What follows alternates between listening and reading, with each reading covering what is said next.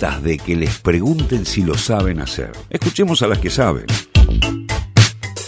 Es momento de la columna que esperamos sobre el gran, gran, gran, gran, gran Federico Moura. Linda cortina y qué lindo darnos un espacio, ¿no?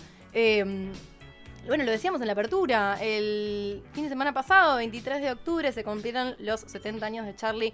Muy bien festejado, muy bien celebrado. Ojalá tengamos muchísimos más y podamos seguir usando todos los años y todos los días para recordar eso, pero ese mismo día, y vos podés creer que el mismo día Nah. del mismo año, o sea que Ahí hay una alineación de astros y de cosas en el planeta para que nazcan dos grandes seres espectaculares en el mismo país. en el mismo país, a, a kilómetros de distancia. Estamos hablando de que también el 23 de octubre de 1951 nacía, no en la ciudad de Buenos Aires, pero sí en La Plata, muy cerquita, el gran, el brillante Federico Moura, que muy lamentablemente no está para festejar los 70 años. No. Eh, pero está bueno que le dediquemos una semanita después, un ratito para charlar un poco, porque es una de las figuras eh, más interesantes de pensar. Y me parecía que estaba bueno darle un ratito a pensar, a pensarlo a él y a pensar su obra más grande, que fue el proyecto de Virus. Eh, muchas de las narraciones y de las anécdotas y demás que recuperan un poco la historia de, de Federico Moura hablan de un compromiso como muy, eh, muy importante con el proyecto de Virus, de largas noches de quedarse pensando y haciendo hasta el último detalle, desde lo que era la presentación del vestuario hasta las letras. Era, era como que un todoterreno que estaba involucrado y Virus fue su gran obra maestra. Eh, así que está bueno que le demos ese, ese ratito para hablar de- del gran Federico. Como corresponde. ¿Cómo Un corresponde? gran, gran, gran ser humano de nuestra historia que no fue muy valorado en un principio, ¿no? El recorrido fue, fue extraño. Podemos arrancar con algunos datos biográficos. Federico Moura es el cuarto de seis hermanos. Eh, dos de ellos, de hecho, Julio y Marcelo, iban a integrar Virus. Por eso eh, tiene esta cues- cuestión de, de banda de hermanos un poco. Eh, Virus no son solo ellos, también hay otros integrantes. Pero desde la conformación inicial están Julio y Marcelo integrando la banda también. Un dato no menor, eh, como para situar un poquito en el contexto, es que Jorge, el hermano más grande de los Moura, es desaparecido en el año 77 por la dictadura, había integrado, eh, era parte del ERP. Y es un- claramente una historia que marca, marca a la familia. Federico, Sí. de hecho, tenía una relación, se dice, ¿no? Como bastante estrecha. Habían militado en algún momento eh, juntos. eh, había estudiado después, Federico había incursionado también en arquitectura. Nada, es obviamente algo que, que marca un poco el recorrido. Virus como banda debuta en el año 81. Sus dos primeros discos, y ahora estoy en duda de si el tercero también, pero sus dos primeros discos eh, se estrenan antes de, La vuelta de la vuelta de la democracia. Y me parece interesante pensar esto, porque muchas veces se asocia virus con esta idea de la vuelta de la democracia, de la primavera democrática, de los 80, un poco de, de diversión y de baile y de postdictadura.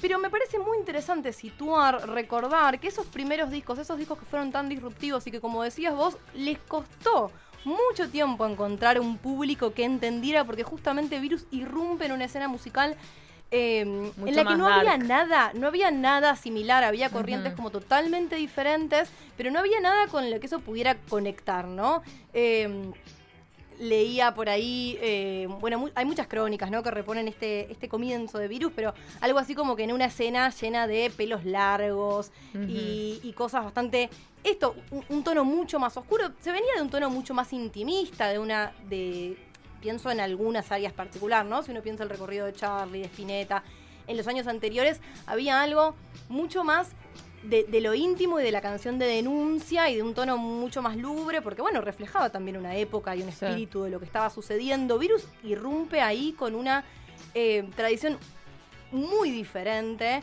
Eh, la canción de la fiesta, del baile, el ritmo rápido, eh, las letras irónicas, los juegos con las voces que hacen como que todo casi pareciera un chiste. eh, mucha alusión a cuestiones como de la cotidianidad. eh, y un poco descoloca a todo el mundo. Es como que, ¿qué es esto? No, no es rock para los rockeros, ¿me entendés? No es. No era, por lo menos no en los primeros eh, momentos románticos para los del bolero. Es como que no se entendía bien qué era. y entonces cuesta encontrar eh, el público, está esa famosa escena donde mm, lo, lo sacan tirándoles naranjas del escenario y dicen que Mo- Federico Moura se queda un poco jugando con las naranjas después. Entonces está como toda esta, esta idea de que cuesta un poquito. Y, y- y a partir de estas ideas que decíamos recién, cuando pensamos en virus, a veces pensamos en, eh, bueno, esta música para bailar, y esto se decía, y se sigue diciendo incluso. Bueno, ¿qué es virus? Es esta, esta banda que vino después de- del- de la- del proceso de la dictadura. Sí.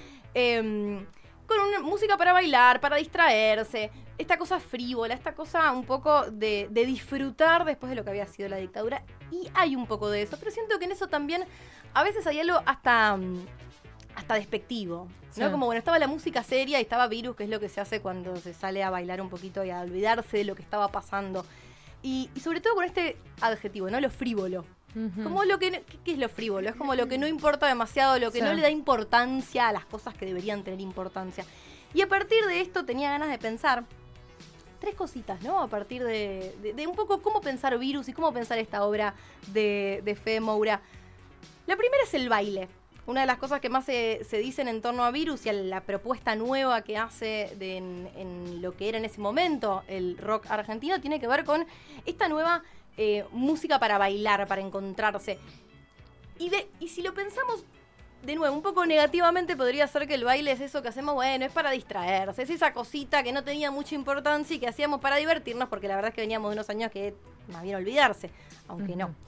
Eh, de hecho, es interesante pensar el baile como una apuesta en sí misma, ¿no? Había en el baile una idea de recuperar justamente una instancia de encuentro, una instancia de, celebración, una instancia de disfrute, y, e insisto que estamos en el 81, Ujú. no es el post- post-83, ¿no? Si bien sí es un momento en el que ya algunas, eh, algunas de las censuras de, la dictadura nacional iban a estar un poquito, empezaban a aflojar, digamos, en ese momento, y eso también permite que emerjan este tipo de fenómenos, eh, era toda una apuesta en sí misma pensar una música que no era la de estar como, bueno, encerrados, pensando, hablando, sino que se salía a volver a conquistar el espacio público y a encontrarse con otros.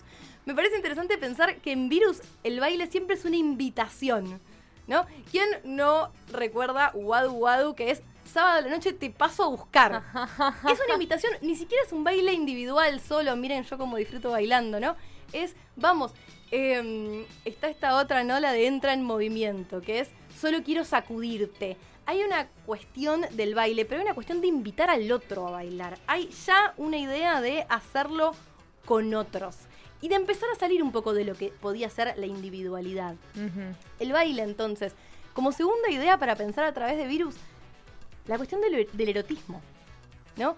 Muy presente en Virus, que también Y el puede disfrute tener... de eh, las mujeres, cosa que ya hemos hablado nosotras fuera del aire, pero El Probador es una canción de una mujer. Belu me mira orgullosa. Me es que me encanta esa hipótesis, me encanta esa hipótesis. Decila vos, no, decila vos, decila vos, es tuya. Yo simplemente estaba repitiendo las enseñanzas que he adquirido por estar al lado tuyo en esta vida.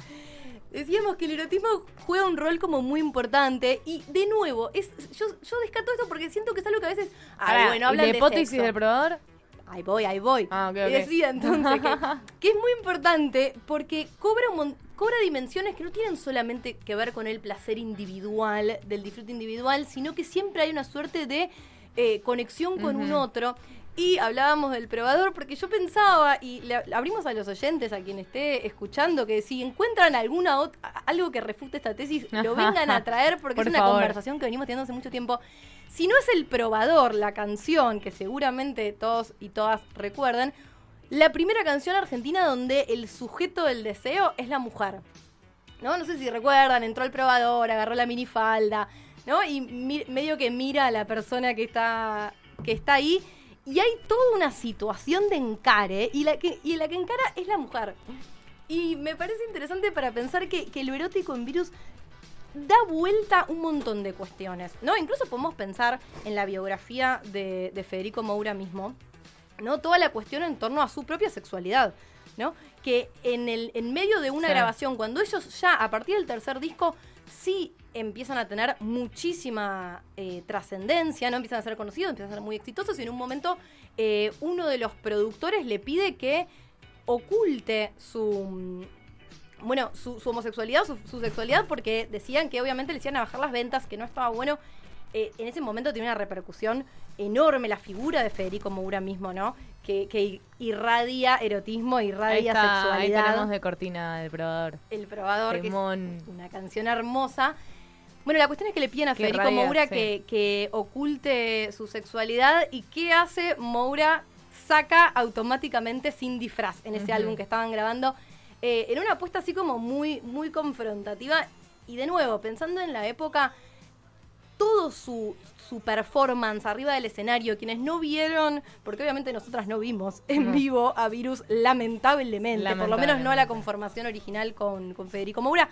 Eh, pero vean, hay, hay shows enteros en YouTube y es hermoso verlo bailar y desplazarse por el escenario. No hay una figura de rockero así. Y viene un poco a trastocar eso. Porque cuando pensábamos en el erotismo del, del rockero clásico, ¿en qué puedes pensar? En, en una cosa así de eh, yo acá me levanto la minita, ¿no? Hay como una cosa, no estoy pensando en artistas particulares, sino en, en el ambiente, Sí, en lo sí, que pensamos, sí. decimos el macho, el rock. El rock, las groupies, toda esa cultura que sabemos que existe y que existió siempre.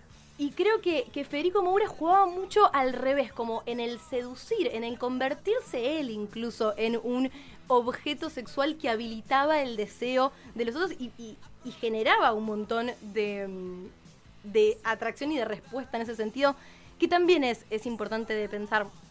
Entonces, hablamos del baile, hablamos de, del erotismo, es toda una suerte de vuelta sobre el cuerpo, ¿no? Sobre pensar al cuerpo, sa- saliendo justamente del momento de la dictadura, volver al cuerpo desde el disfrute, desde el placer, implica como recuperar esa experiencia, dejar de lado las violencias que habían sido infligidas sobre toda una generación de jóvenes porque había que proponer otra cosa, había que salir de eso, ¿no? Hay que salir del agujero interior, como hay que salir de ese momento y para los Moura eso es muy personal y muy biográfico también, ¿no?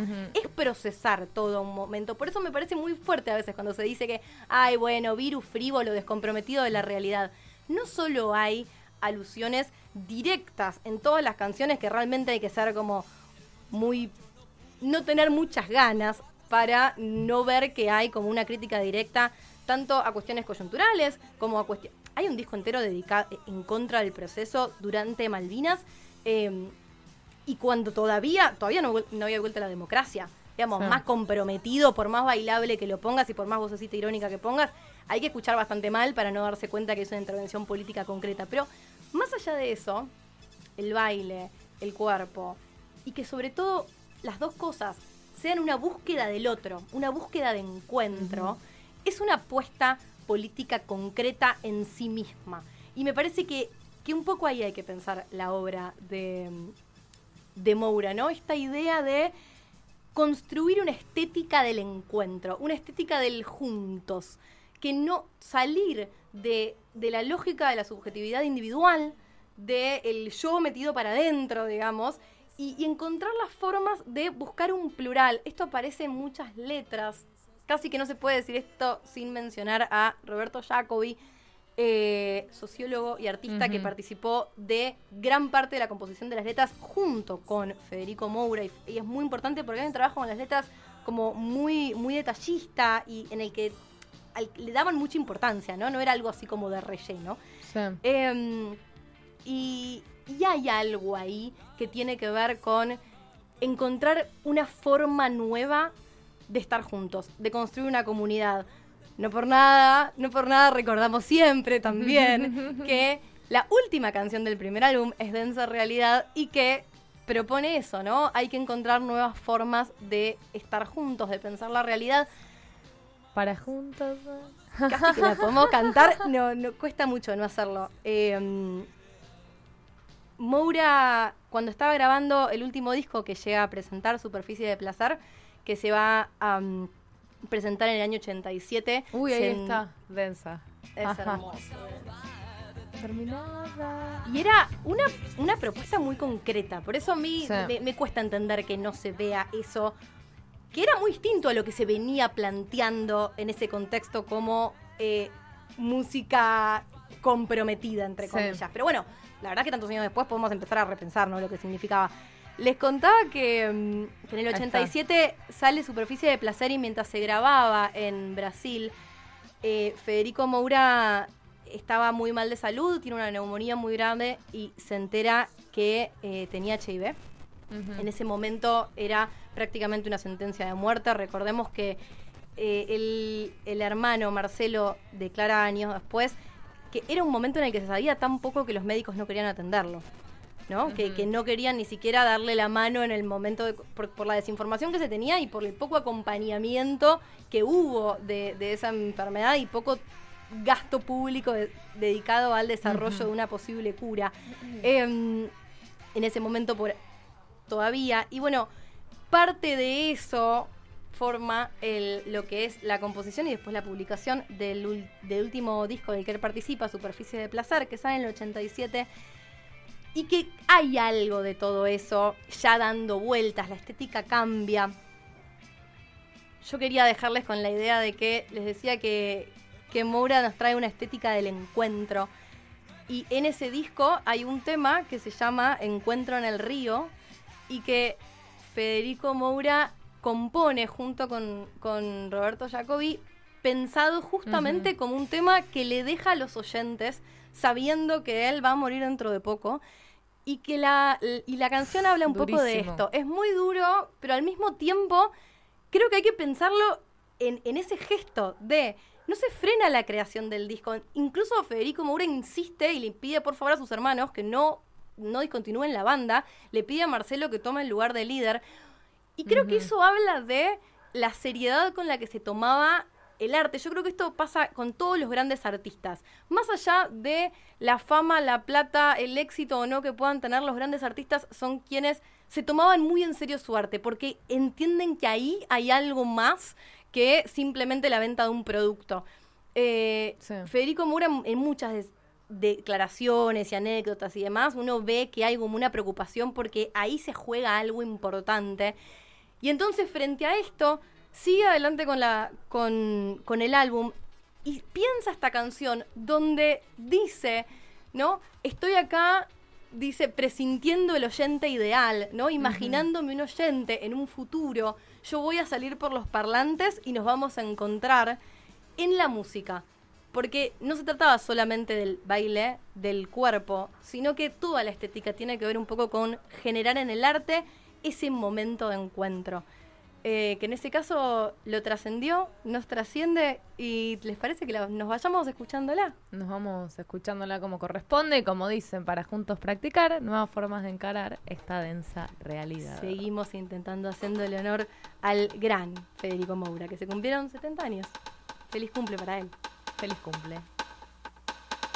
Estereotipas por FM La Patriada.